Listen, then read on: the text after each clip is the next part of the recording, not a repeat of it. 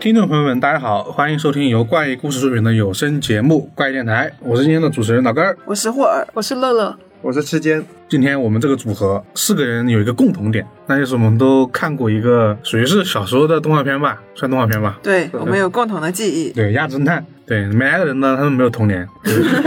就这么简单粗暴。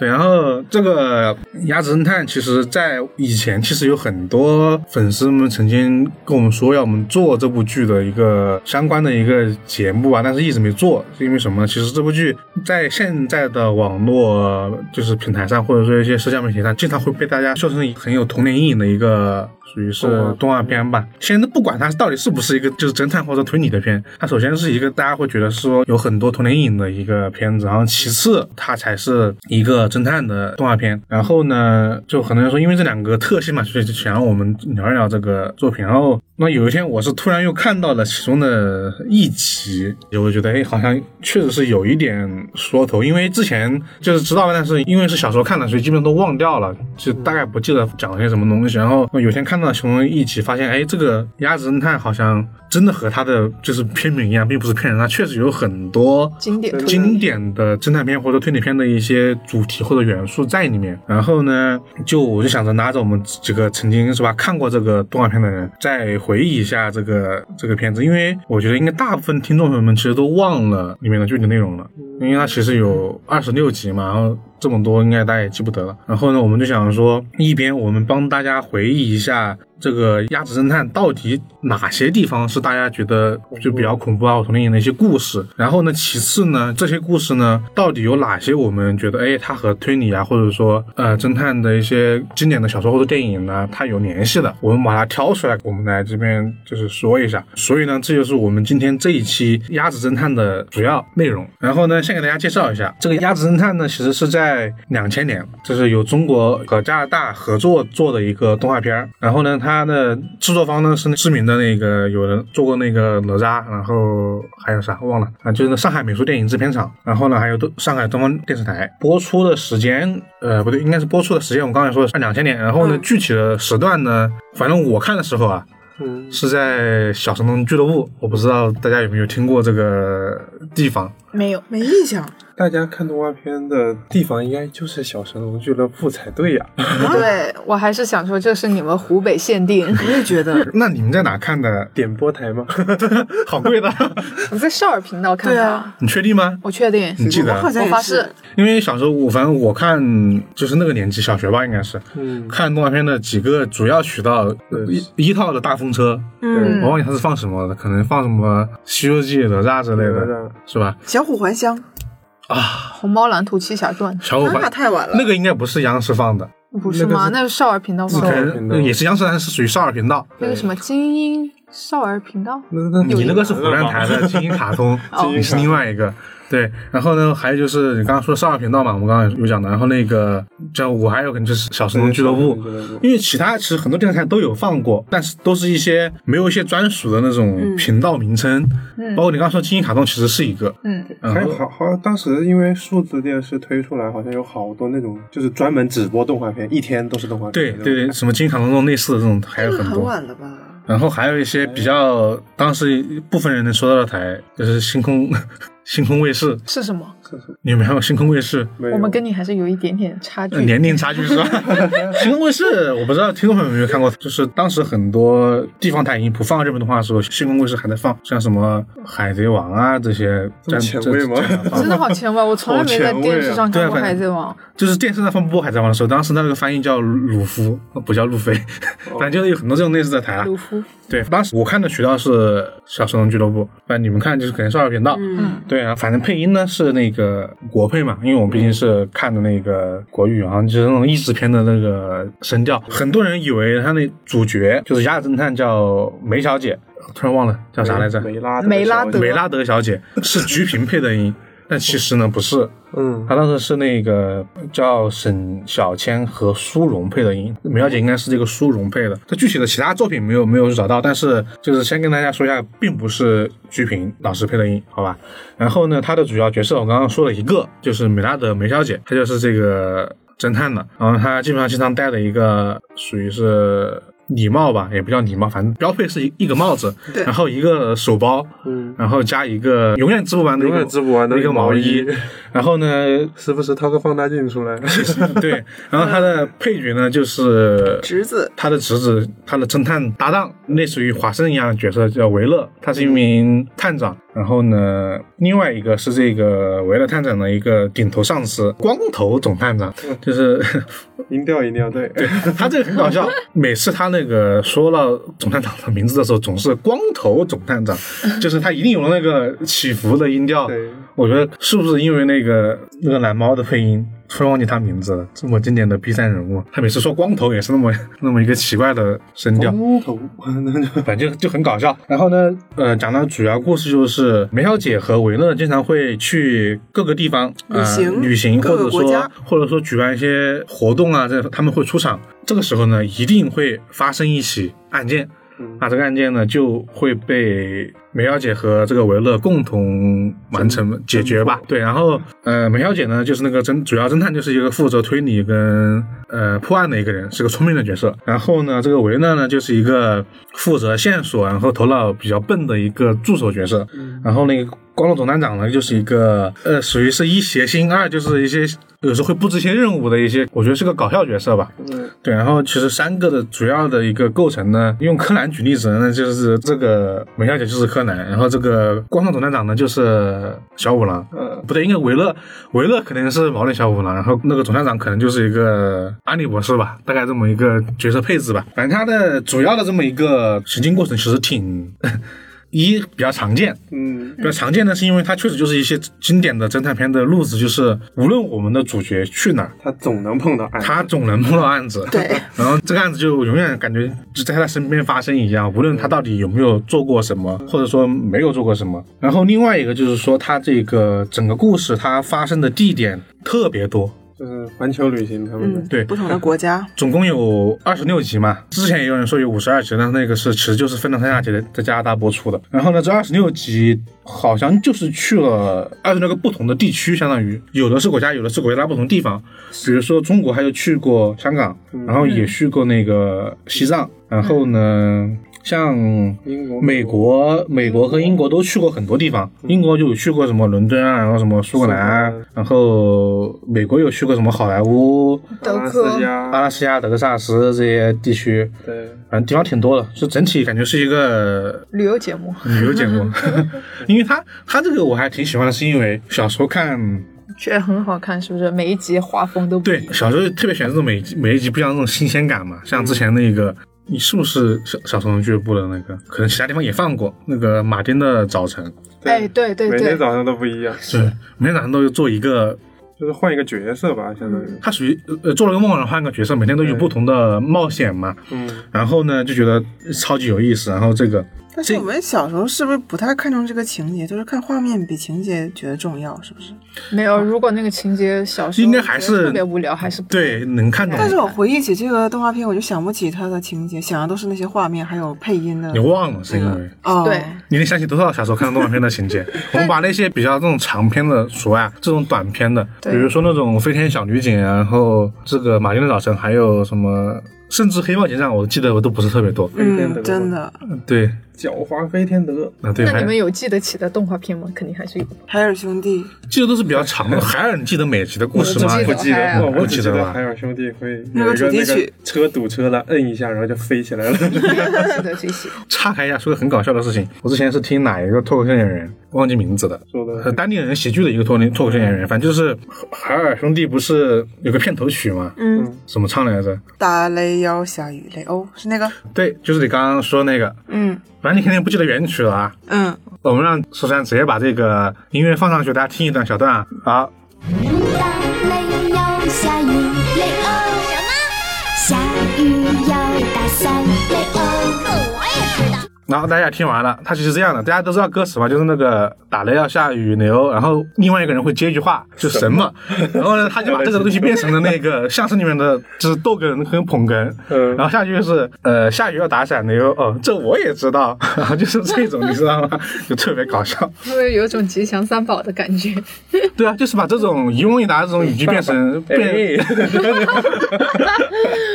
变成那种下次里面的捧逗哏跟捧哏，就贼搞笑，就感觉可以鱼线捧鱼线。对，然后话说回来啊，虽然这个问题有点，我觉得有点白问，就是你们你们还记得当时看的现感在在于哪吗？是那个音乐，我就觉得这个音乐开始的那个吗？就很熟悉。我、嗯我本来是忘了的，但是当时我一放一集之后，听那个音乐就顿时有点回忆起来了。那个音乐还是画有面点在 吓人。口子里面深深的哭。然后一一边有那个音乐，一边就想起梅小姐那那个声音，就总有人叫她梅小姐，就是那个称呼和那个感觉音很乐，优 雅。对我也是，同那个配音印象很深，还有就是他们走路那个姿势，你鸭子走路的对姿势， 对， 我是觉得很奇怪，鸭子穿衣服，但是它屁股是翘的，又穿不了裤子， 然后就很奇怪。我就唐老鸭嘛。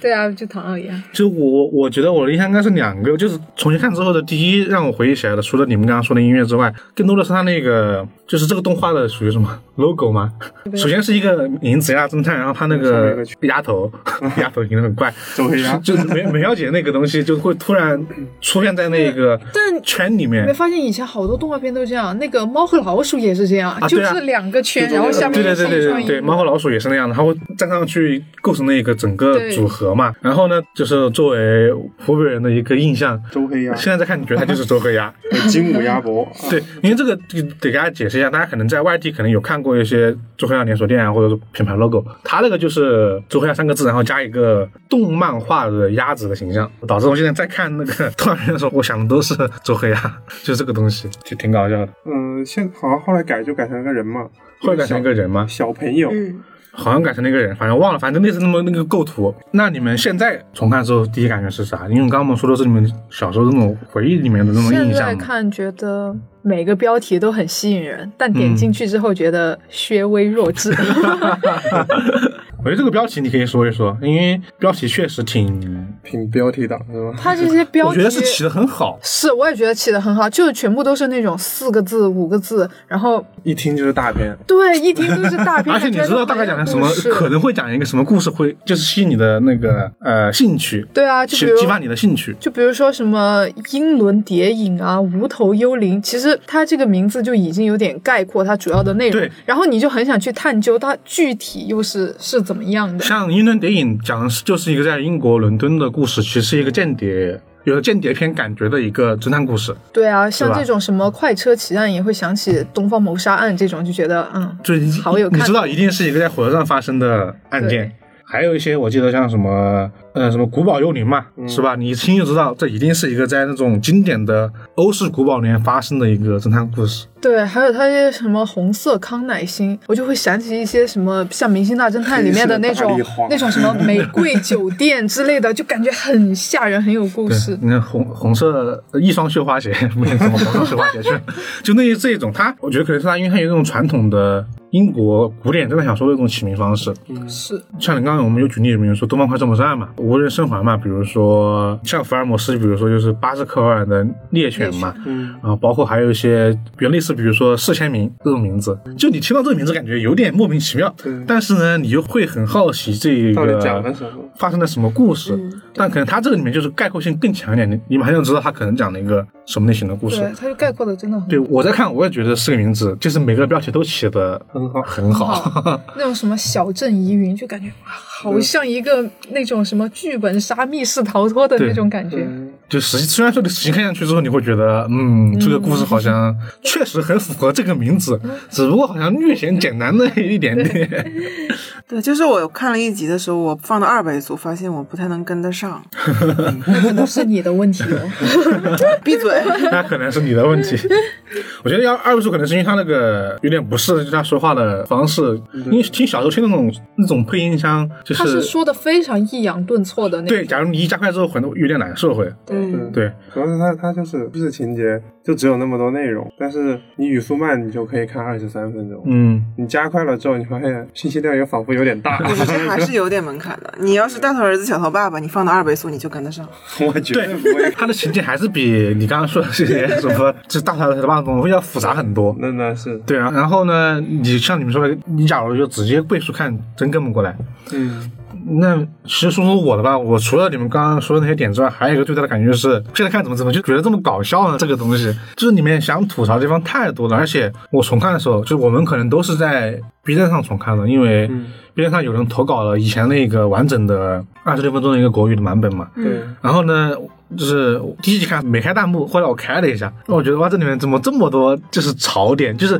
有些是我自己觉得很搞笑，然后我就点开看了一眼。比如说之前刚刚说那个，为什么这些鸭子全穿着衣服，但是就是下半身屁股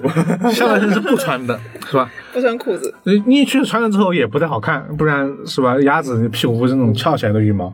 然后还有一些很奇妙的一些点，比如说里面的一些这些鸭子虽然是拟人的，首先它拟人的它会说人话嘛，对，但是很多时候它会它会变成个鸭子在那边发出 鸭叫。对发出来这样，然后还有一些这里面的人物会针对自己是一个鸭子来进行吐槽， 这是最诡异的部分。嗯，我们一起去鸭，可 你你这个好冷，啊是他们真的就会很刻意的说这些恶意卖萌。嗯他们会说一些很刻意的关于鸭子的一些台词嘛？呃，对啊、比如说跟你类似的这种，我跟你就不是一路鸭子这种这种我词是一路压，对他们，但他们有时候会又会把这些词放在一起，会区别开，有时候会用一些人才能成立的一些成语嘛，这是我看的一些很有意思的地方。我发现我们这样说，听众们其实也挺懵的。呃，我们还是给大家重新说说几个故事，来说说我们说的几个点吧，包括我们刚刚说的这个推理或者侦探里面的一些专主题，因为呃，无论是它到底有哪些值得吐槽的一些情节，有哪些当时我们大家觉得是童年影，现在觉得可能还好的一些点，包括和推理的一些联系，可能都得我们说了一个故事之后，才能从里面知道这些联系的点到底是在哪里。就我们依次给大家介绍一下我们所认为的一些比较有代表性的一些故事吧。嗯，首先来，那我先来吧。好，应该讲的是哪一个？是，我想跟大家先说一下《无头幽灵》这一集。啊，这个是第五集五集，嗯，第五集的故事，就其实光看这个名字，还是觉得有点吓人。嗯，它其实这些名字里面就分为好多类型，要不然就是那种有一点点带宗教的啊，或者是有一点这种单纯吓人的啊，还有那种像什么谋杀案啊那种。 但这一集就是感觉就是我其实看之前就知道一定是有人作怪， 然后看了一下，果不其然，毕竟你知道无头这件事情是不存在不的，存在的而且有很多其他的，可能我们长大之后会看到很多其他的一些对作品，嗯对，然后这一集呢，主要就是说的是一个考古团队，主要是由灰鸦博士带队的，他们去寻找一个在世界上一开始是不存在的城市，叫肯布塔卡。然后呢，他们去的路上就收到了来自无头幽灵的恐吓信，这封信就很证实了这个无头幽灵是 有人伪造的，是的， 不然为什么不让你去？是因为这个地方它有保留很多的艺术品，所以一路上还是蛮危险的。所以维勒和他的姑姑梅小姐就在保护这个团队一起去。然后在他们去的路上，就发现一直有人阻挠他们去这个地方。比如说嗯他们在坐船一路南下的时候，发现这个船被人动了手脚，船就漏水。然后船抵达了之后，又要去走一个在悬崖上的那种独木桥，属于是吊桥吧，就是应该两是根，吊桥。就中间只有那些是木头木然后木板搭起来的两个是绳子牵起来那一种，然后人就在走过去的中途，那个桥就断了。对，就挺奇怪的，反正一路上就很吓人，大家都觉得怀疑是不是无头幽灵在作怪。然然后后其中有一个那个银行家特别怕这个事情，就他们是当时有很多是个团体嘛，对，那银行家一直就说哇，就是无头人来了，我们赶快回去吧，这是这是个地方对我们的诅咒啊什么的，就一直不敢去，反正就是专想那个人。反正就是大概就已经知道这个团队里面一定有一个内内鬼 对对，因 然为后我记得他们是到一个地方之后，发现了一个当地人，然后那个当地人呢、就在跟其中灰鸦博士打招呼。就看到这里，你会觉得他是在跟灰鸦博士打招呼，就是说好久没见你啦。对嗯，就啊曾经认识，对，但结果呢是到最后才知道，其实他不是跟灰鸦博士打招呼，对这个我就们这之是后一再个说这是一个疑点，就先嗯放在这里，大家可以猜一下。然后就是他们去到了，应该是到了一个接近了肯布纳卡的一个驻扎地，是，对，然后他们到了另一个地方驻扎起来，嗯，就在那个地方住的时候，那天晚上就发现有无头幽灵过来找他们了。对，然后那个场景，嗯，有一点点像在驱鬼。 就那个场景其实就是大家知道，就是那种探险的时候会露营嘛，然后大家会围着个篝火吃东西、讲故事之类的，然后一圈然后他们就此就躺了下来，就先吃完饭，然后讲了一下啊，这边有无头幽灵作祟，然后呢就各自就在吊床上睡了下来。然后呢，到了半夜的时候呢，就听到一种奇怪的叫声，是，叫声是什么样的，我我无法还原出来了，就是介乎于鸭叫和鬼叫之间，这你们脑补一下这种这种这种这种声音。狰狞，对，但同时呢，整个场景是很灰暗的，就只有那个篝火的那个是亮当时影配着那种有一点点暗调，再加上有一点点阴森的 BGM，我觉对得足以吓哭一个小小孩孩子， 而且特别就是你刚刚说的音乐嘛，等音乐起来的时候，然后就看到一个穿着个盔甲的，属于是无头的无头幽灵，无头幽灵无头鸭，所谓的无头幽灵。对，然后骑着一个大球鱼，就是过来了。对了，先给大家解释一下，球鱼类似穿山甲，你大概脑补一下，超一个超大的穿山甲，是它可能有长得有点像。对，然后一个人就在那边喊，因为只其实只能看到那个大球鱼，嗯，就冲过来了，然后就有人一喊大球鱼过来了，然后另外一个非常惊恐的女生在那边说骑在他背上的是什么，然后另外一个再回答是无头幽灵，就是这个场景。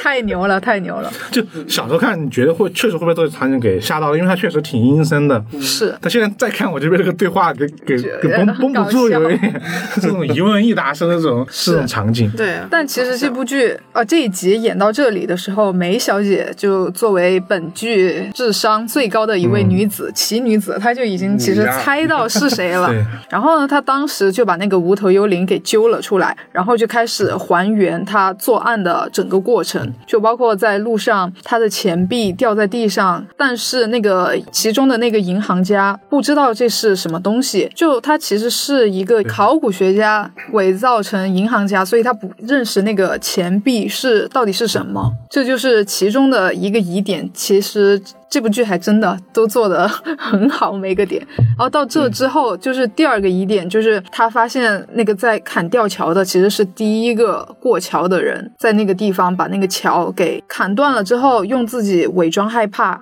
来掩饰自己把这个桥给砍断了。也包括还有那个在独木舟上凿凿那个凿穿那个洞的时候，对，这一集其实挺好笑的，就是维勒他在。破案的时候， 强行的排除了所有正确确答的答 案，像我我玩狼人杀，然后都排掉了。 对，然后到最最后的时候，你其实是能看出他们的这种经典搭配的，所以到后面其实那个维勒的它的作用就是它真的很欧很欧，让人羡慕的欧。但是他的那些出的一些意外，就帮助了梅小姐破出了这个真相。对，就是你看完了之后，你会发现他真的说的很好，每个点都说的很到位。其实先说我们先说它恐怖的地方嘛，嗯，你们看的时候，除了就是乐乐刚刚说那一点，你们觉得哪一部分是比较吓人的吗？还是说就根本就没有？我只其实后面有细思极恐的觉得那个巫师打招呼那儿有点吓人。嗯其实那个巫师他打招呼的并不是对着这个灰鸦博士，是因为当时的是一个对立的站着，对巫师呃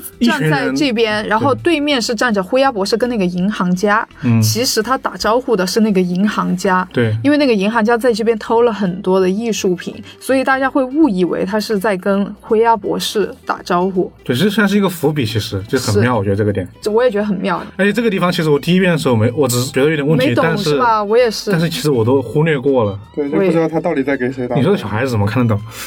对啊，对啊哎，这个点好像啊哈啊后面有解释。可是细思极恐之后，就会觉得这个点有一点点吓人。就是我觉得这一集里边，他那种那个晚上，然后大家围着篝火，一个黑影子从那个林子里面窜出来，非常然后好笑，这里嗯就是就很奇怪，就是可能小朋友会看到，觉得会很恐怖。但我们可能就是看多了嘛，对，我们就觉得，嗯嗯，铺垫的还是不太够啊。 就是那个那个点还没没有那么的对宠一下出来，然后把你把你吓到那种主要场是景。还是后面主要你说是的那个动画对片的画面，它又能多恐怖呢？而且主要是呃，他能给的是给小孩子看的。对，我是觉得其实更多的是紧张这一个里面，因为其实刚刚那个露说的一个点就是，当每次出现这个危机的时候，他们的身后一定会跟着出现一个那个戴着那种原始面具的、呃土著土著土鸭涂鸦涂鸦， 对， 土鸭跟土著鸭，然后你会感觉说，哎，好像这个人，因为他一直跟在队伍的最后面，你就感觉他对一对直对会对在对他们动手，对然后刚忘确说实有几次都是那种感觉他马上要去砍那个韦勒，嗯然后突然因为那个藤蔓啊或者什么失手就没有砍到，这种紧张感一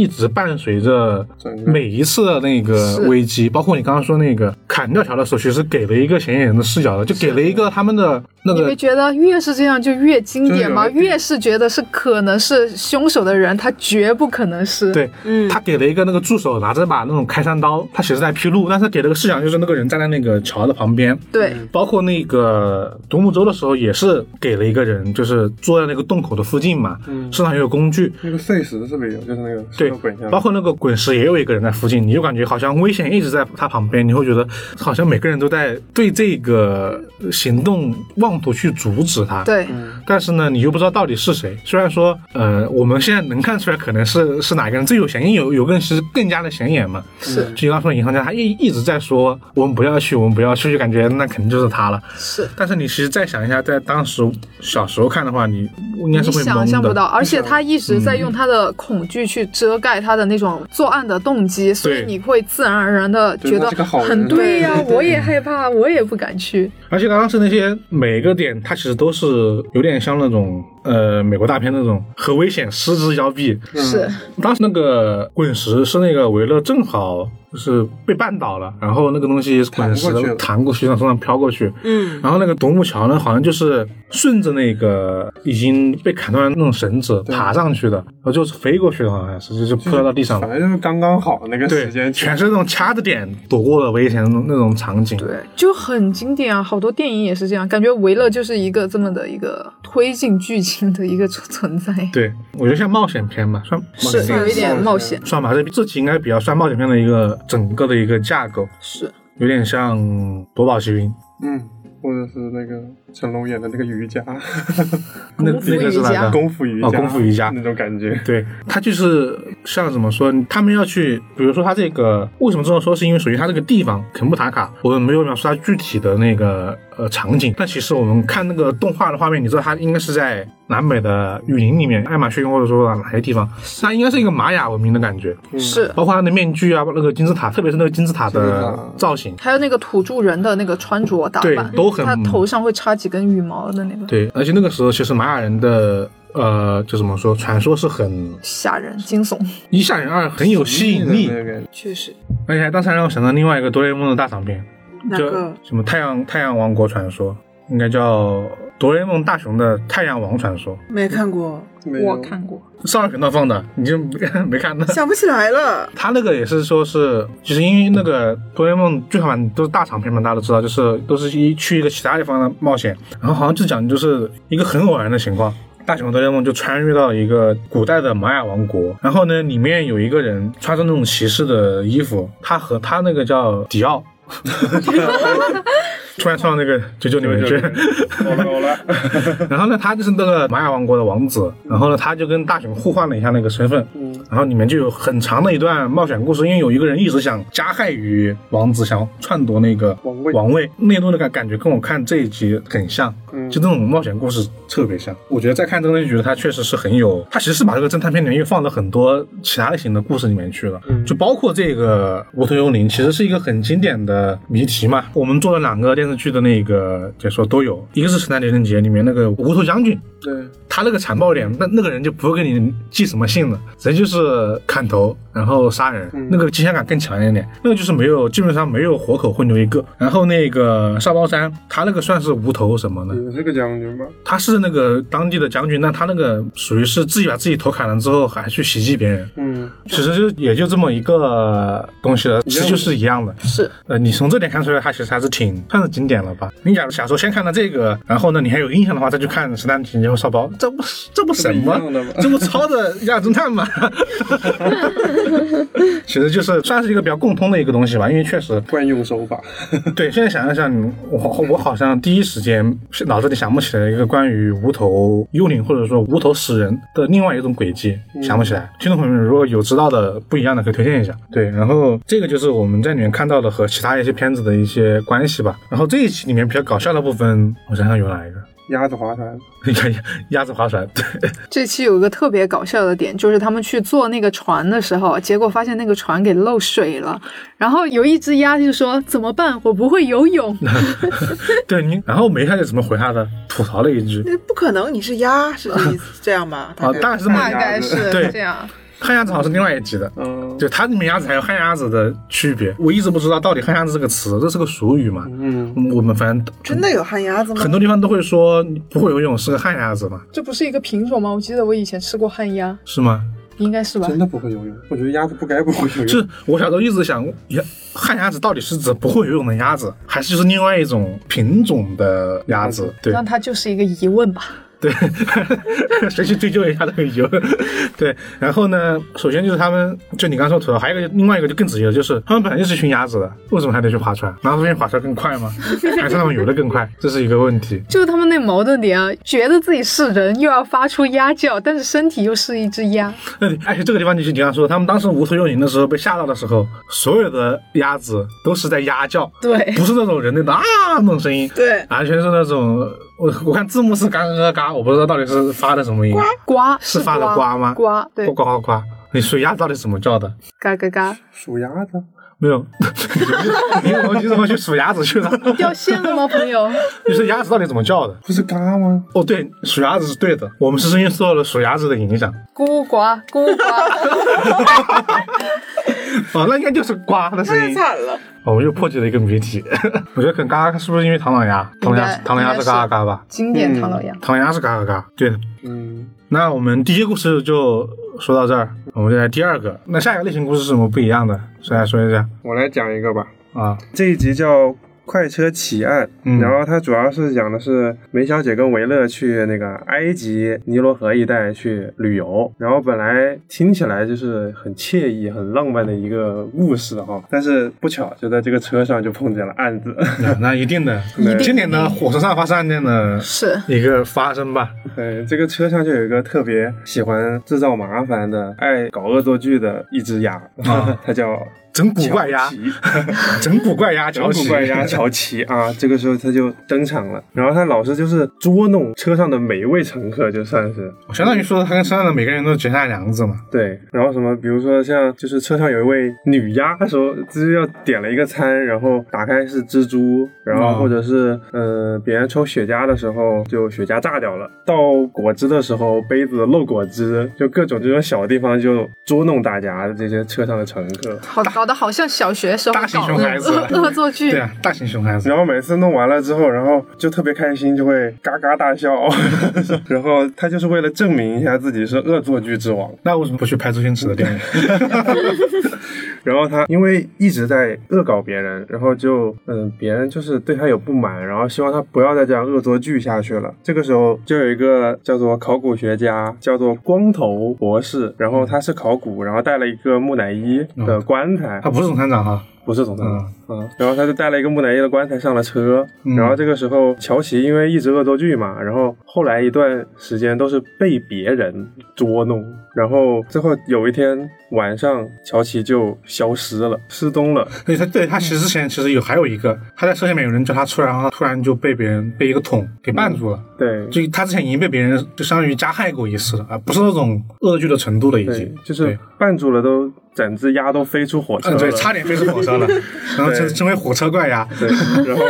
这个时候还是维勒救的他，嗯，后来就失踪了嘛，后来还有一次是在金字塔上面嘛，嗯，然后有一个人推了他，差点从金字塔顶摔下来，摔下来，嗯，然后也是维勒救的他，对，然后还有在那个去金字塔的路上，他骑的那个骆驼疯狂往前跑，就反正就是总总体来就是有人想想害他，害他，对想让他一命 呜呼。让你恶作剧对，后来早上这个恶作剧之王乔奇他就消失了。啊，然后大家也觉得大快人心，这个捣蛋鬼终于从这个车上消失了。后来那个梅小姐就开始调查这个事情，然后最终是发现，其实这个博士是装的，是一个盗窃文物的惯犯，叫阿尼斯旺达。叫什么名字不重要，反正就是一个偷东西的人。所以乔奇真的是无辜的。对，乔奇其实是无辜的。最后又找到乔奇是被这个盗贼藏到的那个木乃伊的这个棺椁里面。就是对木乃伊不是有一个那种金色的那种有画像的那种棺椁嘛？嗯，然后这一集里面最恐怖的点就在结尾，而且这个点还是梅小姐自己说的。那么我们现在又碰到一个更加神秘的事其情，实问题解决嗯了，就是首先找到了乔奇，然后也知道乔奇是被谁关进去的。对对，然后有一个盲点，不知道大家已经注意到了没？对，然后就是因为既然乔奇被关进了木乃伊的那个棺材里边，那么对木乃伊去哪了呢？对，然后这个就没了，哎，对呀、哦最后还木乃伊去哪儿呢？没说。但是最后有一有有一一个、那个镜，头，对，那个叫什么啊？就是金字塔的那个石门，那个被一个东西关上了。金字塔的门不是在中间进去的嘛？有一个那对种很长的那种甬道一样的东西，然后最后那个门打开了，然后有人进去了，就是关上了吧？就就是关上了吧对？就反正你知道就是关上，了你知道是肯定是一个人进去了，对反正就是这个木乃伊他自己又跑进去了。对，然后就结束了。对，呃，其实你刚刚没说，其实是因为乔奇可能发现了这个教授是假扮的偷了木乃伊，嗯所以教授才去才去把他关起来，这么一个起因吧。这个故事我觉得恐怖的点，其实就是你刚刚说的最后那一下吧。嗯我我看我看是这种感觉啊，是其实过程中都很正常。前面其实像经典推理小说展开，不吓人，你知道它大概会什么样子。对，但主要是奇怪的一点就是，让你觉得很搞笑，就是为什么这只鸭要捉弄其他的鸭呢？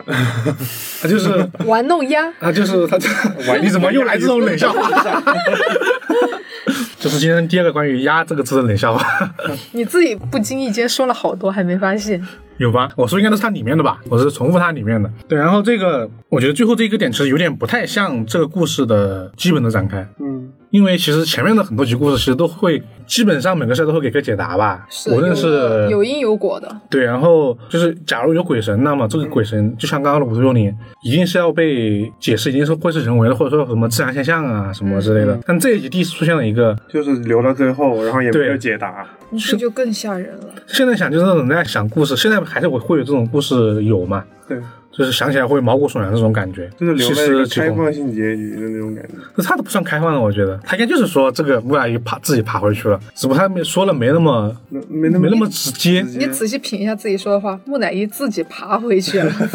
多吓人！不，他应该是蹦回去的。那木乃伊到底是爬的还是蹦的？应该是蹦的，因为你们想，他既然那样拍，其实不是给小孩子看的。我觉得小孩子应该看不懂那个地方吧，小学时候 看，看不是啊懂，应该看不懂这个留白的结尾吧，根本就不会放在心上。嗯，对吧？而且而且它中间其实，在我们现在来看，就是乔奇遇害的时候，嗯，就是另外两个列车上的，就是被曾经被乔奇捉弄过的鸭，就是那种暗自开心的那种，，对，呃，就是善有善报，恶有恶报，啊你对捉弄我，终于得到了报应的那种除了感梅觉小姐是维护正义的人，把她找出来之外，其他人不 care 她。嗯其实这个人设有点像那个《东方快车谋杀员》那个死者，他这种明显的态度不友好，让你所有人连带观众和里面人都觉得他这个人就是不喜欢嘛。嗯，然后他死了之后就开始给一些人的一些反应啊，你会怀疑这些上面的每一个人。对，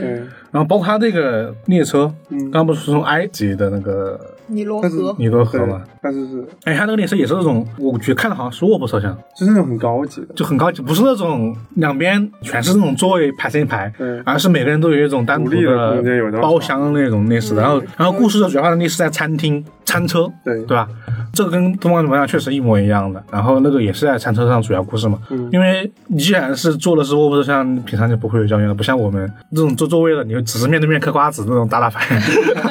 这种你只能在那种时候才会有一个交流。然后，然后他也得罪了前面的每一个人嘛，嗯，其实看的时候就会把目光怀疑到这些人之上。所有的人就是所有被他捉弄过的鸭都可能是可疑的鸭，其实这一集我是有点意外的，其实我第一时间是没有太怀疑教授的，对，因为我我先入为主的觉得一定是跟他有罪过的某个人，因为之前有些类似的故事嘛。嗯，然后呢，他确实有一点欺骗到了我。我是想一下小时候的我，那一定是会被欺骗到，这个不用想。嗯，真的，主要是就是梅小姐手上那些那些证据，嗯不是说这个博士是如果离开拐杖就不能自己行走的，对你这然后你这个这个很东西是谁知道的呢？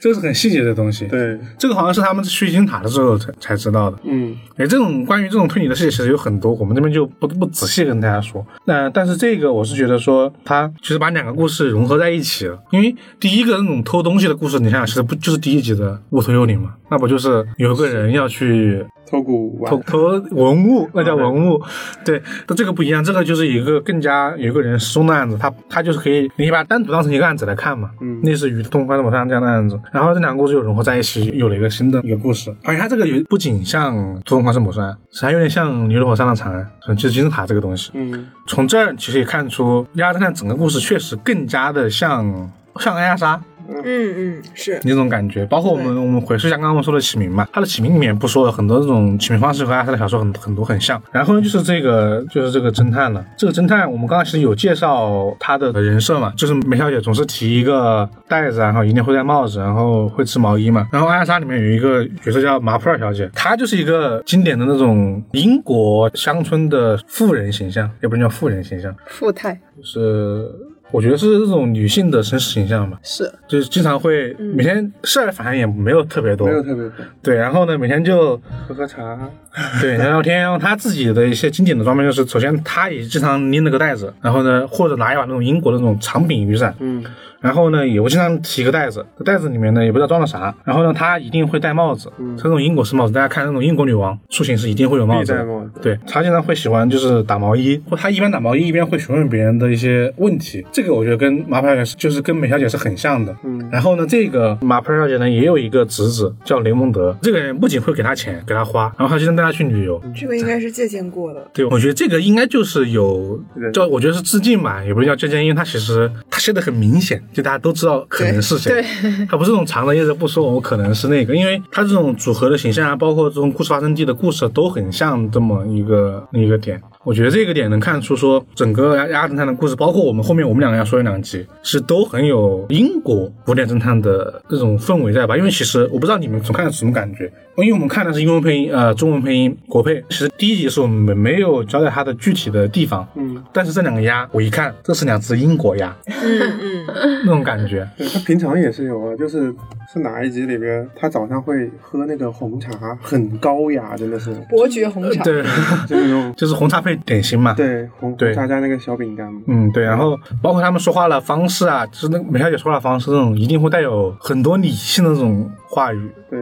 那这一集除了侦探推理方面的联系之外，还有没有些你们觉得吐槽的一些部分？这集我觉得比较搞笑的是那个整蛊的那个东西，就他就让我想起来，这件事跟电影版也是整蛊相关的，就两个人互相斗技，对然后他有一有那个电的那个有东西，个道具我就很记得，就是他跟你握手，然后那鞋子里面放了一个电池，对然后你跟他握手他就电你，然后这个他这个就跟那这一集的那个快乐现也有一个一模一样的道具。对，就给人握了手然后电了，我当时小时候还想买那个东西来着， 弱智的快乐。什么叫弱智的快乐，这很好啊，那玩。他会吧？会就是那个打火机里面有那个东西，会，对 吧？对对对对对对，就是打火机，它那个是电打火嘛，会把那个打火机就是用过了之后拆碎，嗯然后把那个单独那个电灯摁下来，一摁咔嗒，然后就电一下。对然后那是男男孩子的恶作剧，是不太好，不太好。 好，我们下一个故事，下一个故事 下一个故事呃到我这儿了哈。啊，刚说完那个英国鸭，我就这个故事叫《接吻伯爵》，就是发生在一个就像《蝴蝶梦》电影里面那样一个古堡，对，古堡里发生的故事。经典古堡故事这个是，对，接吻伯爵这个故事讲的是啥呢？是故事的开头是梅小姐和维勒他们两个都收到了一封信，是来自他们的亲戚亚比该姨妈。下面看不好意思，我听见这个名字就很想笑。我觉得这个，我觉得这个名字没我是觉得他们明明是一群鸭，倒是一个比一个震惊。这个名字有有兴有兴趣可以考证一下，这应该是和吸血鬼相关的一个名字。嗯我听名字的感觉，亚比该，对，他嗯们的亲戚亚哎比该姨妈去世了嘛，然后让他们去她的古堡里面继承财产，全部遗产对，全部遗产。很有钱，这个亚伯盖对姨妈，结果这个梅小姐和维勒到了古堡，发现来了很多亲戚，根本不止他们两个，有十几口十几口鸭，十几只鸭。对， 十几只鸭，他们都是来继承亚比盖姨妈的财产的。对，他们应该是说每个人都收到了亚伯盖姨妈寄到的一封信，，对对然后都 说你只要来古堡，你就可以继承我的全部遗 产。对，但这样问题就来了，到底是谁继承这个遗产？对，然后除了这些亲戚呢，还有一个律师叫马里奥，是负责处理亚比盖姨妈这些遗产的事宜的。嗯，然后他就公布了一排录像带，是姨妈留下来的。在录像带里面呢，姨妈说谁能在这个古堡住一晚上，谁就能得到我的全部财产。然后还说了一下这个古堡的一个恐怖传说，嗯，是有一个有一个这么一个接吻伯爵，是不是听这个名字很想笑？这个接吻伯爵呢，最喜欢做的事情就是接吻，但是呢，由于鸭子嘴是扁的，他们很他们觉得接吻这个事情很恶心。感哎觉这个设定很搞笑。但是也很有道理，这鸭子嘴巴硬硬的，你确实，鸭子嘴挺挺硬硬的，但是总觉得这鸭子个嘴硬，就是鸭子为什么怕这个东西就很很奇怪，讨厌嘛，不要怕是吧？对，结果这些亲戚一听呢，说有接吻伯爵晚上想抓鸭子接吻，他们就不想在这个古堡住了，就甚至钱都不想要了。但是这时候呢，维勒就劝大家说：“来都来了，是不是？我们住一晚上吧。”就安排了大家各自回各自的房间。对，其实很多人想不想住，是因为想把别人吓走，他想一个人继承遗产，对，有可是吧？对，然后这个时候，律师马里奥呢说他有另外的案件要处理，就回意大利了。嗯，到了晚上，大家都睡着了嘛，听到就听到窗外面有奇怪的声音，尤其是梅小姐，还她在戴着眼罩睡觉，然后听见有奇怪的声音，把眼罩摘了，看到了一个黑影。这个时候呢，她就出来去其他的房间，然后大家都感觉到那个黑影了，好像是接吻伯爵出现了。主要是被一个很大的这种嗯鸭鸭叫给惊到了，因为是有两个鸭子不见了吗？还是什么？是两个妹妹被绑架了，嗯，这只说反正就是说，他说的是接吻我就来了，对，然后呢，觉得是接吻伯爵把他们两个绑对架，了。找不到任何的找不到人了，反正就是对，这时候大家都很慌忙，然后是在一片混乱之中，维勒偶然的发现了这个古堡里有一个密道，就像那个《倚天屠龙记》关明鼎那个密道一 样。 好远，从他那英个国不跳到了是，中国，他那个倒不是，我觉得这个那个还得讲一讲他跟密道的发生。反正当时已经大家都知道那个救援我就来过了嘛，然后又找不到人，只能继续睡觉。这个维勒就全副武装，跑到那种古堡联盟用那种呃古代骑士的盔甲，然后他就躲到那个盔甲里面，准备去抵抗一下，就是做 防守如。果如果那个接吻伯爵来了，就嗯对就干他，然后呢，他因为盔甲很重，他就倒地往后倒。这个时候他的幸运 buff 就再次触发了，对他就撞到那个那个密道里面。然后那个密道他出来的时候呢，他一路滚滚到了梅小姐的那个房间里面来。对对对，是吧通的。嗯，然后梅小姐跟他进了密道，发现那个密道的电闸是被其他人关上了。就是之前他们以为是暴雨嘛，所以停电了，其实不是，是被其他的鸭关关 了，对，给关了。这反正有人有人蓄意切断嘛，但不知道是谁。他们顺着这个密道走，还发现了一个家谱，就亚比该姨妈家的家谱。然后他翻开这个家谱看，发现被撕下来一页。这个家谱好像是在一个那种棺材上面，是在那个接吻伯爵的棺材上面放的一个那个对家谱。为什么我总是想到《倚天屠龙记》那个关门顶上密道里杨顶天那个尸骨旁 边的乾坤大挪移心法？天哪，串戏了。 说回来，然后呃，梅小姐就发现这个家谱被撕下来一页嘛，然后还闻到那个家谱上面有很重的大蒜的味儿。然后她这时候其实就已经有眉目了，已经大概知道哦今这怎晚么上调对调查？是今年这个，他说把所有的鸭都给我叫到大厅里面，我对知道谁是真正的凶手。 对对那，烤蒜在一起对，会然后蒜，这会儿他就让维勒找了几瓣大蒜放在火上烤，以此把这个始作俑者吸引过来。他也没有说，他只是烤，然后烤着烤着呢，对就有一个人从鸭那个呃，有一只鸭对从那密道里面走出来了吧，还是楼梯忘了，对，就是窗户吧，嗯，是密道里面，就是密道里面走出来了，嗯，然后就过来了，他们就抓到了这个鸭。你们猜他是谁？猜不到，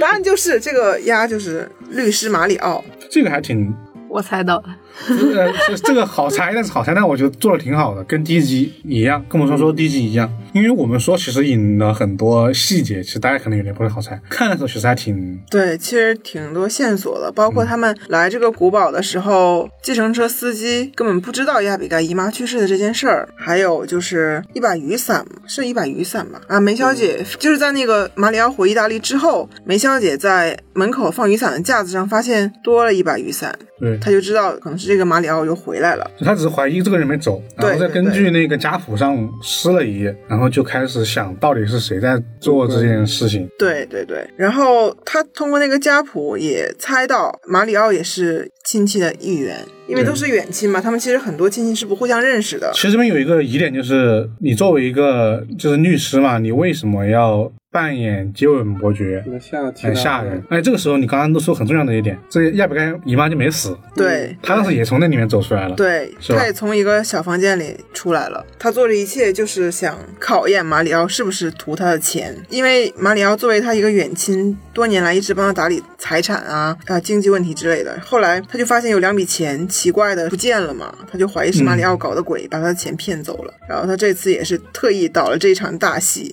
让马里奥露出马脚。她倒了一半，然后另外一半是韦小姐帮她倒完的。 对对对梅小姐，对，梅小姐，嗯，对，就这样一个故事。我觉得这个故事恐怖的点，我不知道你们是什么想法。我的点就在于说，就其实就是吸血鬼嘛，嗯，就是吸血鬼恐怖那种。还有那个照片，有一张在挂在墙上的照片，哦，那个地方，哦，个地方吓人。个洞的那个，这这个是很重是要亚的比。盖姨妈的祖父 吧？但是但它是不是一个剧情点，但是属于是一个情节。对但，是在那个画后面观察的到底是接吻伯爵呢，还是亚比盖的 那个？这个就有点灵异了，就是那个画的眼睛会动，哎，不是画是照片嘛？亚比盖姨妈的呃祖父的照片挂在墙上，但是那个眼睛突然动了一下，就是人在的时候不动，对，然后等到人走完之后，只有观众看的时候呢，它就动，对就动给你观众看的就。很恐怖。嗯，那个地方挺吓人的，确实。嗯我觉得这个地方，我想想这个情节，可能是我觉得二十六集里面最恐怖的一个段落了。相对比来说的话，对对对，包括我刚刚为了说是说那个吸血鬼恐怖，就是因为你刚刚说那个梅小姐在那个看到那个黑影，她就是突然在那个风雨交加的那个晚上，嗯然后那种玻璃突然被那种大风砰一下啊，来，然那后有吹点开，吓人。然后突然啪一个黑影就出来了，然后你看不他的脸，然后就有点很恐怖的感觉，包括那个音效嘛，那音加的音效啊放在一起。因为这一集，我觉得那个地方吓人，是因为它是这一集的一个很主要的元素。比如说这接吻伯爵这个点的设置，虽然说是鸭子为了讨厌那个亲嘴这个亲嘴， 你细想一下，对，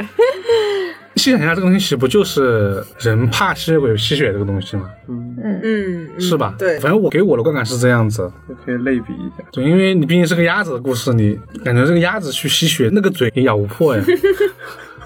是吧？鸭子没牙齿的哦，对，这是一个生物学问题，鸭子是没牙齿的，所以只能把它偷换成另外一种亲的，概念，我觉得挺好的这个地方，因为它整体是在一个古堡里面，我觉得古堡给它很浓重的一个气氛。不知道你们看到刚刚你们说那个点，就是那个照片动的时候，你们有没有想起很多电影的情节？嗯，嗯，是有就那一种些画后面有个真人啊什么的，我觉得当时的港片里面很多这种，但我想不起来是哪部了，我是看过类似的很多很多现在《明星大侦探》也有一集有这样子的，是吗？是那一期叫《逃离无人岛》。啊、应该很多吧，因为我看那个，它应该成成为了一种恐怖片里面的一种元素，元素，甚至会被人拿来当成搞笑段落。嗯，有一集《乌龙院》吗？《乌龙院》就是那个释小龙和达叔演的那个，有一集就是进到一个很恐怖的一个庙，就是古堡里面有有这么一个一个桥段。然后那个《寄生尖笑》好像也有类似的桥段，反正忘了，反正就是它已经成为了一种很标配，不能叫标配，反正有甚至有点可能有点老土吧，反正一种吓人的桥段吧。嗯，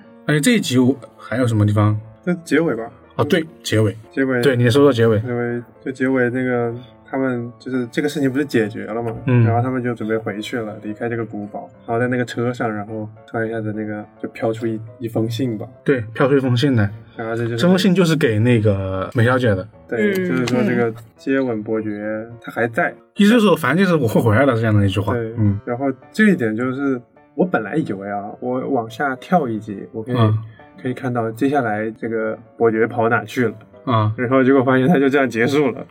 他那个有点像，因为他其实还有一个点，就是说他还有那个司机也说，在他们来之前，他们载了一个满身黑色的衣服，嗯衣服还有那种立领斗篷的一个鸭遮住脸的子走了。对，你会感觉就你刚刚那个疑问嘛，嗯，在那个隧道里面动的那个眼睛。他到底是真的接吻伯爵，还是这对是吗这个到底是接吻伯爵还还是是那亚个比律盖师还是是亚亚比比盖盖姨姨妈妈？的对祖先的魂魄？对啊，可能还可能是他祖先的魂魄。对啊，呃，这就是你细想出来就觉得还有点吓人。还还有维勒那在那里一直铺垫嘛，这种啊天哪，这是每一节的台阶都有十三节级台阶吗？是它这一集有很多这种恐怖的铺垫嘛，就十三这个数字，大家都在那个西方文化里面是一个很不吉利的数字，然后他会一直在说怎么这个台阶是十三级，然后还有他把盐弄洒了，也觉得很不吉利。对也弄啥的也不行，这也是这也是我觉得是西方文化里面的一种吧。嗯西游里面电影里面也常经常有。然后好像那个雨伞刚开始也是十三把还是多少把，后来变成十四把，嗯才有了说怎么多一把雨伞啊之类这样的一个对一些推理。它整体的基调是我觉得算是一个，像我们刚刚说的前两集，它的基调其实不是一个偏恐怖的一个。基础的基调，那个可能像一个冒险故事啊，那快车奇案像一个经典的那种旅旅行上的那种推理的案子，嗯，火火火车上的。但这一集，我觉得从头至尾就是一个恐怖片的一个模板，就其是实。标配就是这个样子。对，其实你把那些点可以变得更加吓人，比如说一开始你收到一份很奇怪的信到那个古堡里面，你想想，所有的恐怖片的开头都是一群作死的人，啊，嗯嗯这这群要素引起了，然后就开始今年会有一个晚宴，对，就标配古堡，风雨交加的夜，对然一后个神秘的人，然后对，然后每个人开始分开住，然后开始在每个房间开始闹鬼， 对，闹鬼都去找，然后然后就发现密道，对，然后密钥里面会有一个更深的秘密， 对，然后又看到 有坟，好像这个还真是然后，因为他们触发，就有人因为好奇心会触发一个更大的一个秘密，或者说他们会做一些不该做的事儿，然后这个恐怖程度升级，开始死人啊，这当虽然这个里面没有了。对，因为它毕竟是一个给小孩子看的，像这个《林中小屋》标准模板，他们去外面度假，然后有一个小屋，然后发现很多闹鬼的事儿，然后有个地下室，地下室里面有一个更深的秘密，然后一发现爸爸全死了。我觉得这个东西就很特别经典。对，哎，它这一集更好的是这些故事很完整，然后内容对也推推理也很好吧？嗯像你刚刚说的一点，其实每个都有伏笔。你们自看的时候有注意到吗？我觉得是那个伞那个地方，注意到就了，感觉像是你就会发现只有两个鸭子，跟之前的站位不一样，然后背景嗯图是没换的，只是多了一把伞跟少一把伞。我觉得那个伞其实还是做的挺好的，那个伞。呃，我在看的时候，我第一时间甚至没有注意到，我只注意他没有拿伞，嗯就我注意他没那个人没有拿伞走，拿了伞吧，没有拿伞走吧？拿了，拿了。偷偷又回来的，他是后来，这主要是我很然，后可能是我没看到，我就觉得你说这个律师就这么蠢吗？你会有点好奇为什么律师就这么干脆就走了。偷偷的，就是我是想说偷偷的回来，你还走正 门，然后把伞丢门口，就这种感觉。这不是给小孩看的动画片吗？要求那么高， 但是虽然想，但是他的确实每一个伏笔做的挺好的，而且是能围成一个链子。嗯，然后我觉得这一集最重要的和推理相关的点在于说它的整体的故事，它的故事概括出来该是什么？应该是一个本来是家族里面的一个人，嗯属于是亲属，嗯为了这个继承这个财产，嗯，所以装成了另外一个身份去吓所有的其他继承者，让他自己能继承这个财产。对，让他最后能继承这个财产。这个故事很经典，好多电影都是这样的。这一很经典，二它就是很像一个我们刚刚开头也提过的一个故事伏笔——巴斯克维尔的猎犬。嗯，首先，这个故事是呃福尔摩斯里面特别经典的一集了吧？我应该是所有的福尔摩斯版本这集是必拍的，同样很吓人。它那个巴斯克维尔的犬是一只，是一个当地的传说吧，反正就是一个特别大的一只狗嘛，会咬人、吃人、杀人之类的。然后呢，这一集的故事的谜底啊，反正我跟大家剧透一下，这集的谜底就是说，他本来这个巴斯克维尔的家族有很多那个继承人，然后主要就是一个叫就是查尔斯和亨利。然后呢，从这开始，当这个爵士身体快不好、快死翘的时候，就跟这个姨妈刚开始说的一样，这个要分遗产了。嗯，就要死要分遗产，嗯然后就开始出现这个传说出现，就是女士受到这个袭击，然后呢，包括福尔摩斯自己去调查的时候，他也说自己看到了巴斯克维尔的猎犬，因为假如以前的故事你说侦探去了，侦探看到了，侦探肯定以为这是假的嘛，那一定是有人作祟，反正他也看到了，然后呢，这个看到的原因呢，可能大家可以自己去看为什么可以看到这个猎犬的样子，但是呢，这个故事最终的结果就是说，在巴斯克维尔猎犬这个故事里面，这个家族里面还有一个人叫那个罗杰，然后呢，他为了继承遗产，所以才重新利用这个。猎犬的传说去杀死了两个继承人，然后再杀死这个爵士，就是为了继承最后的这么个遗产。我觉得这个故事和刚刚那个叫什么救援救援伯伯爵爵的故事其实是一样的，比较一样吧，就是我觉得是一种叙事类型，嗯嗯，而且是一个特别经典的推理故事，就是一继承遗产，二要杀人，三要利用一个莫须有的传说。传说了下，包括日本的一些很本格的一些推理小说，经典关于大家族家族遗产继承的都有这个，我觉得这个也是很属于是小时候看你不知道他在讲啥，但是当你长大之后你再去看这个故事，发现哇，原来这故事里面藏了这么多的东西跟细节吧，我觉得这个是我从看这个故事之后很很深的一个印象。对，那这个故事我们就说到这儿，下一个。嗯，下一个是我这边的一个故事了。我这个故事呢很简单，然后呢，这个故事呢，我觉得比较有意思在于它有很多我们今天看来都比较很有意思的一些。岛田庄司市的新本格民院，哎就很夸张。因为这个故事叫《古堡幽灵》，忘记是第几集了，二十集还是二十五集？也是古堡的，对，也是古堡17集。但这个古堡呢是有历史原型的，这个古堡是那个现今在德国巴伐利亚叫新天鹅堡，看着反正很高级，很高级。对，然后呢，这个故事的主要就是说。梅小姐呢，慈善基金会的主席，那她要组织一场那个为全世界贫穷的鸭子募捐的别激动，为一个为全世界那个鸭子募捐的一个慈善晚宴，然后就到了这个新天鹅堡这个地方来。然后说天新天鹅堡这个这个主人呢是一只叫哦艾米丽的一只鸭子，但是呢，他一来就是说他自己他最近的经济情况不太好，他那个经济顾问的。公亚男爵告诉他说：“你这个房子啊，必须得卖，不然的话你赔不起银行的钱了。”然后呢，马上就来了两个需要买那个古堡的人，一个男爵叫沃纳，啊，另外一个呢叫莫洛那个贵族，就是俄伯爵，就是这两个人。然后呢，这两个人呢，甚至为买这个古堡还吵了起来。一个人说说这个俄伯爵没有钱了，因为是莫洛贵族；另外一个人说你不要以为有钱你就一定可以获得这个。这这个个购买古堡权，你不爱惜它什么之类的，你你不是贵族，你只是一个暴发户暴发户，你没有教养，没有礼仪，反正就吵起来了。但是呢，这个吵争吵呢没有影响这个晚宴的正常举行，然后呢晚宴呢也正常举行了，但是突然呢就开始的一个异常现象在这个古堡里面发生。嗯，首先这个壁炉的火就烧了的火突然就熄了，然后呢另外一个很我觉得是很。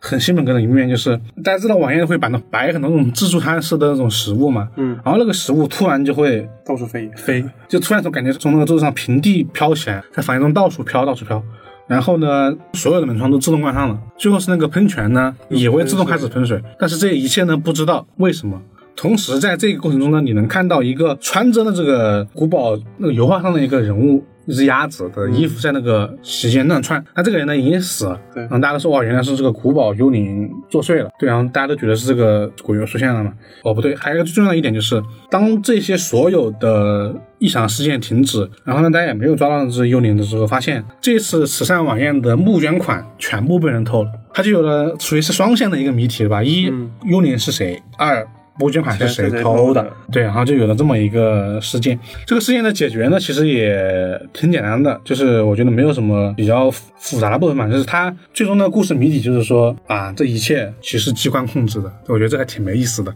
我本来以为它会出现一个很高级的很高级的逻辑解答，就是它但这是最科学的。啊，确实它就是最科学的，也是最快的。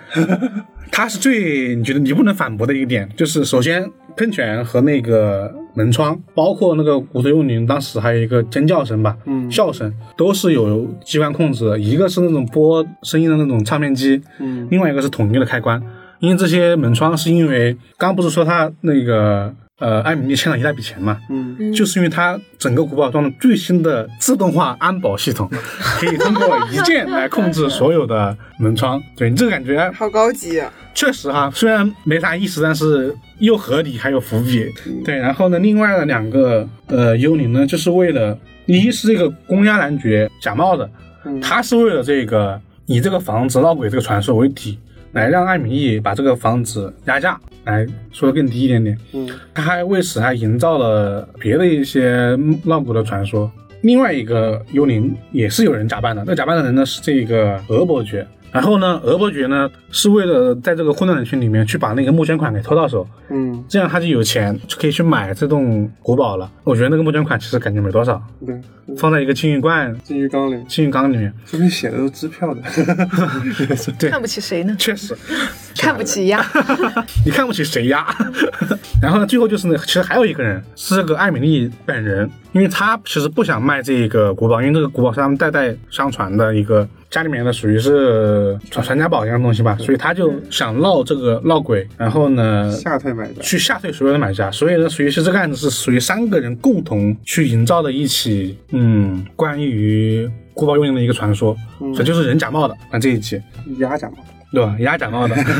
对。然后呢，除了这一点呢，梅小姐以此来作为推理的点呢，其实作为两个巧克力，嗯，一个是发霉的巧克力，一个是不发霉的巧克力。然后这里面有一段很还算是我觉得是逻辑推理的一个一个地方，嗯，对，比如说幽灵伯爵传说是喜欢吃发霉的发霉巧克力的，但是呢，在有几个幽灵这个伯爵出现的现场呢，是一个正常巧克力，那就说明呢，有嗯一个人是不太知道这个传说的，那知道传说的人呢，一定是个本人，是有这么一种逻辑推理吧，嗯，就是不复杂，但是呢，放在这种给小孩子看的东西呢，你觉得还是很在线的。这个地方有一个和前两集都很像的一个点，就是什么呢？在所有的真相被解答。他们又重聚在这个古堡里面，这个时候古堡里面又传出来了可怕的幽灵伯爵的笑声，然后这故事就结束了，没讲了。哦，对，也是这种。有点悬念，其实这三集的吓人的点，我觉得一样的。对，就最后留了个点，对，就是我们在看的时候觉得吓人的，可能就这个一点了。中途那些就是它的情景发展那些过程中的一些情节啊，我们在看已经觉得有那个味儿，但是不到那个点，就是肯定不会害怕。那、最后这些情节点，比如说一那个回到金字塔的木乃伊，然后呢坐出租车走的那个救援伯爵，包括我这个说最后还在笑的 幽灵伯爵，其实就长大之后，当你再看的故事，你就发现这地方有没有吓人的点吧，是吧？其实上故事都是这样的。嗯那听众朋友们其实也听到我们刚刚所说的四个故事，其实这四个故事呢，已经是我们选出来的，也是我看很多其他在《爱森山》这个剧的评论区大家所认知的一些四个，算是他童年阴影级别前四的四个故事。极具代表性的。对，然后呢，我不知道大家听完之后什么感想。那我们这边其实总体的感觉就是说，像我们刚刚说的那样，其实情节里面呢有那让人紧张的部分，但是呢，因为它是一个。给小孩子看的动画片儿，所以呢，很多点其实作为大人来看不痛不痒。嗯，点到为止，对，点到为止。 对，他其实可以做的很恐怖，其实那个情节是可以的再。稍微再我其推实一觉得点光点是他那个名字再延展一下都可以对很恐怖的。他那个情节或者说名字或者说内容都可以做的很恐怖，只是他但是空到了那个点上你。没觉得他更厉害吗？他就是写的很那样，但是他又那种非常可爱的表达出来，对对对对。画的也是那种。嗯，对，然后呢，我觉得大家要是想重温这几个故事呢，可以去看一看。但是二十多集全看完吧，也没啥必要，因为我们看完之后觉得很多故事其实是有点，你们会觉得可能有点简单或者说普通吧。对，但其实作为这么一个侦探片，它像我们说，它刚刚包括了冒险的故事，包括了恐怖的故事，包括了很传统的一些侦探故事之外，它有很多不同经典的类型故事，像我们刚刚说的有那个以冒险为基础的，以以恐怖片为基础的，还有一些宗教的呃对，包括有一个那个鸭子火山火山之神，火山之神，它是以那种以传说以宗教为题材的一个推理故事，然后呢。偷东西嘛，还有一些旅行推理，包括什么？他当时有一起去那个香港旅游，嗯，然后呢，有很多关于那种，可能也是盗窃文物吧，其实也是。嗯，然后呢，还有一些关于那种有有点类似于当时的亚斯罗宾这种类型的宝物，或者说一些故事。对，然后还有更多就是它有很多的暴风雪山庄，像我们刚刚说的古堡幽灵、嗯，接吻伯爵，包括你那个怪车奇案，其实都像暴风雪山庄。再看是有特别多的侦探经典元素，我觉得如果大家想以这个点去再去重看的话，那确实还有很多可以挖了点，挖的点，因为其实我们只举了几个例子嘛，包括比如说无头轨迹啊这么一个东西，然后他和麻烦小姐的一些联系啊，包括他和阿加莎的一些联系，他的故事和福尔摩斯故事里面的一些联系，我觉得其实大家要是细读的话，还能找到一些彩蛋或者说他致敬的一些部分。那今天呢，我们在这里面就不再多说了。哦，对，我还有一个小的问题，就除了这么一个故事之外，你们还有其他一些在现在看来觉得是童年影的一些小时候看的动画片吗？换个方式就是说，你现在看会觉得那个东西有点诡异，甚至葫芦娃是我也是想到葫芦娃，是吧？那嗯个那个蛇 精，对，葫芦娃葫芦娃，真的真的会有恐怖的。当时有一个特别变态的，你还记不记得？有一个小女孩，她跟那个葫芦娃的爷爷们是被关在了一个地方，然后用那个像磁铁一样的东西很细，把她嗯的腰都弄成了一个圈圈一样的这种大小的，啊就锁在里面的那些，这已经不就是不是一个正常的就各比例了。对，各各种各种都很变态。然后还是那个蛇精是怎么什么，在那个泥潭里面，这些全部都陷进去之类的，各种觉得很吓人。对不过我想到的也是这个，不过那个跟这个有一个恐怖的点，我觉得跟这个牙侦探有一个一样的，那是眼睛的画法，一个哦啊，是吧？对都是一个，对对大白圈加一个点儿。对，啊，那个点呢，因为他其实没有五官表情的，就是不会笑，也不会哭什么的，但是他哭就是直接一个很呆滞的表情，画几滴眼泪。对然后呢笑呢，我忘记他笑什么，他笑过吗？ 就是没有，坏就是那个笑嘴巴那会种张大，张大，张大就是的那那种种现在开始有点诡异的那种感觉， 那对个不那对个眼睛是那个坏笑，就是嗯呃斜微眼，信什么东西里边有那个坏笑，一对对个对，像个蚕豆一样的就，就应该叫三白眼吧，这种这种对感觉是吧？对，其实是一种是一种画风的感觉吧，包括故事上有一些表达上的呈现，你会觉得不一样。那之间呢？可是之前看那个小魔女蒙娜，她的眼睛也是那种点的，但是区别是她的眼睛从侧面开始爆出来的。 那个我我我印象我也看过，然后他那个我觉得吓人是因为他整体他就是就是吓人，就是吓人，他很多那种他是不是模仿的是个吸血鬼还是个什么东西？还是魔女啊吸？吸吸血鬼吧，吸血鬼吧，他对他的长相是个吸血鬼，穿了个斗篷嘛，对对对，獠牙，对他他是有牛牙的，我的我这个印象很深刻。其实有很少有小说动画片把人当成反派人物去画，对这个是而且是个特例。他整个过程每天都是碰到一些奇奇怪怪的事情，那种对那种灵异事件是吧？就是，而且还有好多集，五十集哦，五十集的一个五十集嘛，有这么长吗？好长，小浣熊那里我有五十集我也很喜欢看，是因为它也每集都不一样，哦，六十五集有四季，一共六十五集，它也是一个每集单元故事那种形式的动画片儿。每集都是一个新的故事。嗯，我这篇就是一个大家可能觉得都有印象，但是可能没没看过，可能有人看过，嗯，是什么《魔方大厦》，没有哎，就郑渊洁那个改编的。魔方没看过没有，他那个恐怖在于说，他有很多，我觉得是，嗯，有很多小孩子可能不太会能接受的一些主题吧。还有很多关于那种死亡的一些东西，然后还有很多暴力的。嗯，我觉得他已经有一个，它里面当时有一个角色被关在那个玻璃棺材里面，是玻璃棺材，然后他一直被那个火烤，然后他就在棺材里面大叫，就是放我出去啊什么这种这种场景。小时候看觉得吓人，现在看觉得有点恐怖，是挺恐怖的。是吧？这个这个场景觉得好像给小孩看是不是有点过了。是不是有点过了？然后，呃，它里面的人也是那种嗯拿撒大王，你们知道吧？拿撒大王嗯这个画风，听过，对，他类似跟那个是一个画风，也是整个人是那种很漫画的很大的线条，然后眼睛也是这种一个点儿，巨大的眼睛只有一个点儿。然后呢，那个角色看着就很吓人，因为他《我放大厦》的故事就是有很多不同的主题的城市，比如说有玻璃城，还有其他的一些地方。然后每一集的那个故事都特别的诡异，看着，嗯，就是当时我是觉得特别吓人的。我现在重看，我觉得那个画风都有点吓人，情节很诡异。嗯，那其实就说回来吧，说回来，其实对于童年这些大家觉得比较算得上童年阴影的一些情节，我觉得是因为当时大家对这些东西的东西呈现都很成人化，嗯有的是很成人化的，我觉得《魔方大厦》其实是有点成人化的，他画的嗯有一点点带那种无厘头意识流的那种，越是这种越吓超人现。实的对，我是在看超这里现面实，他说动画片动画版原计划制作二十六集，但啊嗯因为内容最终被混剪成十集播放，就是内容有问题啊，后再次因为内容问题改为只播放前十 集，其实之前混剪的。黑猫警长其实也是一样的，就好黑猫那警个长是吗？我还以为就只有那几集黑呢。猫警长也是被剪到的。他这里写的是至今仍未播出过完整的二十六集黑。猫警长一直算是都市传说嘛，也是说一直有被剪，因为黑猫警长有很多场面，比如说那种母螳螂吃掉公螳螂，啊，然后我小时候也觉得一只耳也也挺吓人的，只有一个耳朵的老鼠，哦，是吧对对？其实这都是我们说的一种，它有很多过量的情节展现。然后我觉得《鸭侦探》是另外一种，它其实做的很，很隐 晦。对，它其实做的很孩子看的那种，它没有什么。你像整个《鸭侦探》是没有杀人案件的，对，也没有流血案件，最多就是失踪。这都没死过人，就是都没流过血，嗯，嗯，没吧？我印象里是没有没有啊，东西没有大。不了掉根毛。 对，最多最多掉几根鸭毛。那那它的情节其实又是那种很，我觉得是大人才能写的情情节故事。我们刚刚举的几个例子其实都是很复杂的，他就把这个点把握的很好。但是你吓人呢也吓人，但是那是那些点到为止，然后还有一些是我们长大之后才能看懂的一些点可。能当时看就已经是那种蒙着眼睛看，嗯，但是你说要问一些问题吧，也不至于会触犯到那种儿童不能看的那个底线。对，所以他我觉得他作为一个小孩子看这个动画做的挺好的。那现在这个童年阴影，大家说这个话题是因为大家看到了一些片段和画面，但是却没有看整集。是当你看完整集之后，你可能想的就是只是其中的一个点而已。嗯，它有很多其他的一应该些延伸开很多。就是元素，可能更多的觉得是搞笑吧。我觉得，我觉得所有的同类动画片，你再看一遍都觉得是搞笑，嗯，因为有些情节你都觉得很弱 智。 对，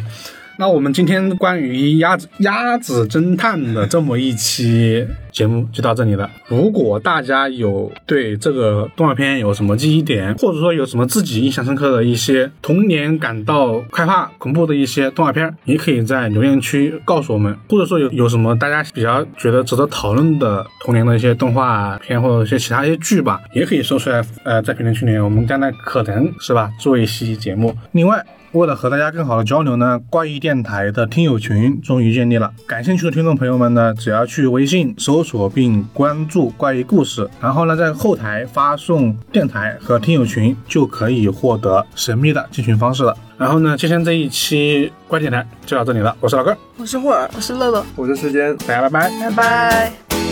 吸い過ぎたタバコみたいむせるような毎日たまに朝スタバでも落っこちてないかな今朝も井の頭通りバイクバンババンバン我是怪君，欢迎在各大音频播客平台订阅和评价我们，搜索“怪异电台”即可哟，记得关注哟，拜拜。キュッと締まったウエストのお姉ちゃんが横切る鼻の下伸ばした親父と一緒に眺めてる